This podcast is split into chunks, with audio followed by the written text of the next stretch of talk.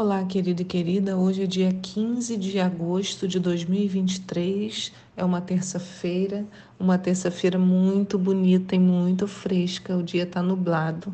Eu amo dias nublados. É... Aqui no meu morro particular, né, lá na distância, eu vejo um pouco de neblina. Ai, que coisa bonita! Os passarinhos estão cantando. Um dia perfeito. É, e a nossa reflexão de hoje, até me perdi admirando essa beleza. Está lá em Deuteronômio 18, Jeremias 41 e 1 João 1. A pergunta de hoje é: quem dorme está a salvo? Quem dorme está a salvo? Falamos sobre estar dormindo ontem e eu quero continuar nessa temática. Iniciamos hoje a leitura da primeira carta de João no capítulo 1, e o apóstolo João já nos coloca um desafio. Ele diz assim no verso 8: Se declaramos que não temos pecado algum, enganamos a nós mesmos, e a verdade não está em nós. Se confessarmos os nossos pecados, ele é fiel e justo para nos perdoar de todos os pecados e nos purificar de qualquer injustiça. Se afirmamos que não temos cometido pecado, nós o fazemos mentiroso e a sua palavra não está em nós. Então, João nos ensina que falar que não cometemos pecado é atentar contra a palavra de Deus. Dizer que não pecamos é tornar Deus mentiroso. E é muito curiosa essa afirmação porque nós queremos a todo tempo reafirmarmos a nossa posição de santidade, não é verdade? Não é isso, gente. A gente quer mostrar que a gente é bonzinho, que a gente, ah, a gente não comete erros. E aí João vem e fala assim: ó, se você ficar dizendo que você não comete pecado, você está fazendo Deus de mentiroso. Porque se Deus enviou Jesus Cristo para nos purificar de todo pecado e da injustiça, se eu não tenho pecado, então ele teria enviado Jesus à toa. Ele é mentiroso, nós não precisamos disso. Né? Então, uns tentam expressar essa santidade de, pela forma de vestir, pelo jeito de falar.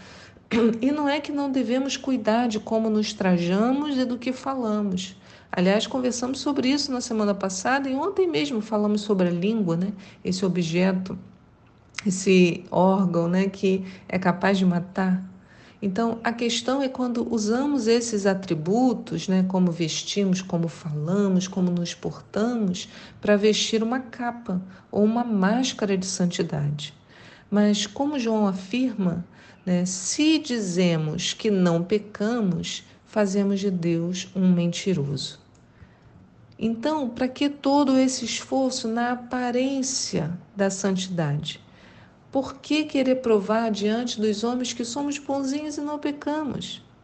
Claro que buscaremos a santidade, mas sempre com a convicção que o pecado habita em nós.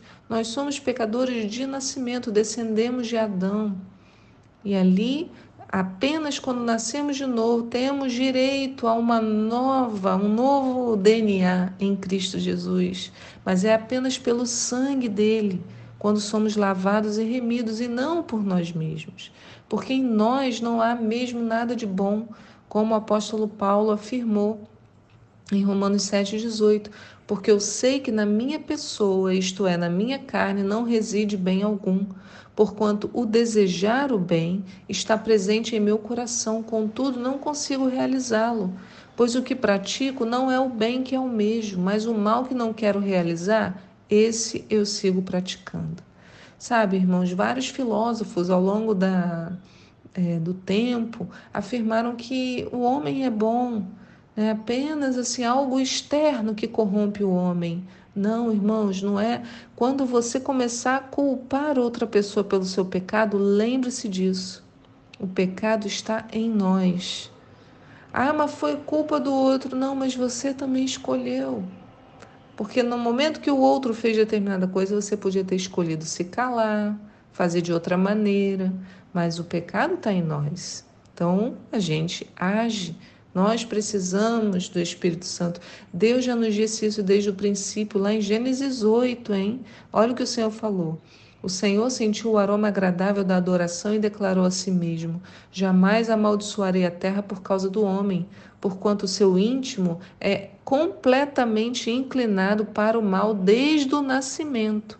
E nunca mais destruirei todos os seres nos quais há fôlego de vida, como fiz desta vez. Isso foi logo depois é, da arca de Noé, né? Que a, a humanidade foi destruída. Então, vê, o Senhor diz desde o nascimento. Então, nem as crianças elas são puras de pecado. Olha só, né? não devemos nos enganar, não somos bonzinhos. Ou vivemos na dependência do Espírito Santo, ou geramos um estrago terrível em nós e nos outros que estão junto conosco.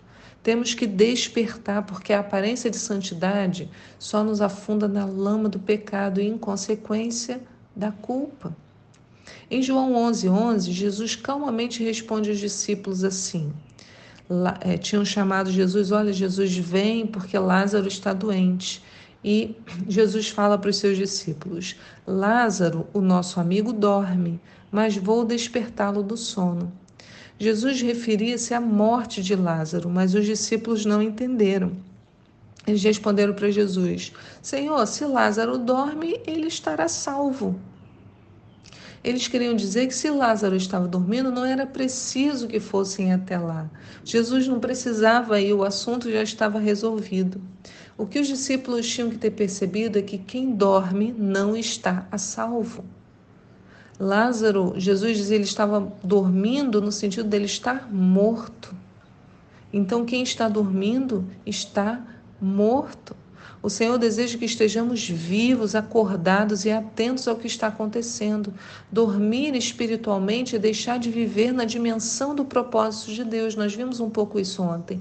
É passar pela vida de qualquer forma, ajustando-se ao padrão do mundo, enquanto o nosso Senhor nos chama para fora como ele fez com Lázaro. Ele chegou lá, Lázaro já estava morto, enterrado, e Jesus gritou: Lázaro, vem para fora. Somos chamados a sair dessa posição de sono espiritual. A apatia em buscarmos a face de Deus é danosa, muito perigosa. O sono não protege. Quem dorme não está salvo.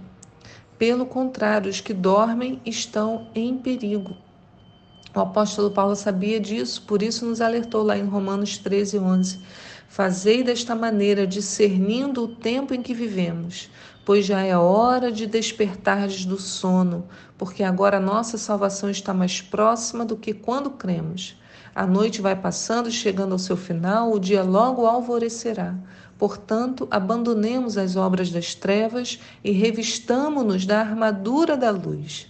Vivamos de modo decente, como em plena luz do dia, não em orgias, bebedeiras, não em imoralidade sexual e depravação, não em desavenças e invejas. Ao contrário, revestivos do Senhor Jesus Cristo e não fiqueis idealizando como satisfazer os desejos da carne.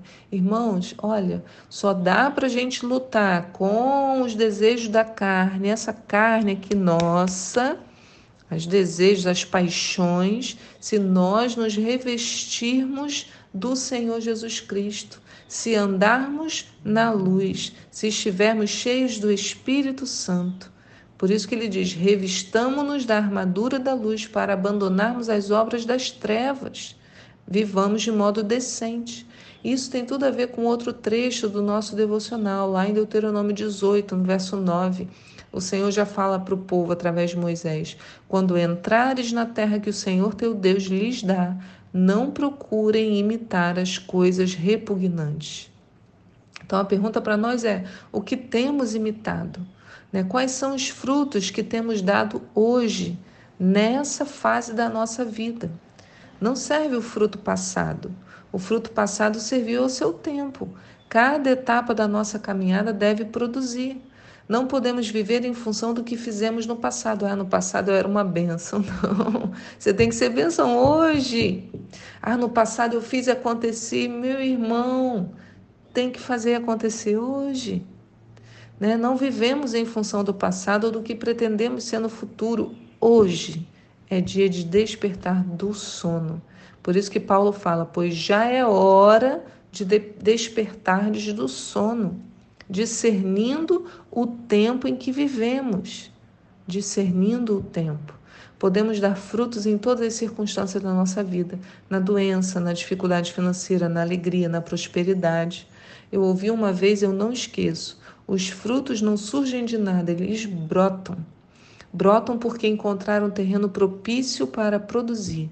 Por isso eu te convido hoje, desperte, acorde do seu sono espiritual. Hoje é tempo de dar frutos. Tenha discernimento do tempo em que você vive, pois já é hora de despertarmos do sono, porque a nossa salvação está mais próxima do que quando cremos. A noite vai passando, irmãos, está chegando o final, o nosso Senhor está às portas. Que Deus te abençoe neste dia, Pai. Eu te peço nesta manhã, desperta-nos, abre os nossos olhos para as coisas espirituais, Senhor, que não andemos perdidos de um lado para o outro, mas caminhemos, Senhor, ouvindo a tua voz o todo o tempo. Em nome de Jesus. Amém. Fique na paz do Senhor.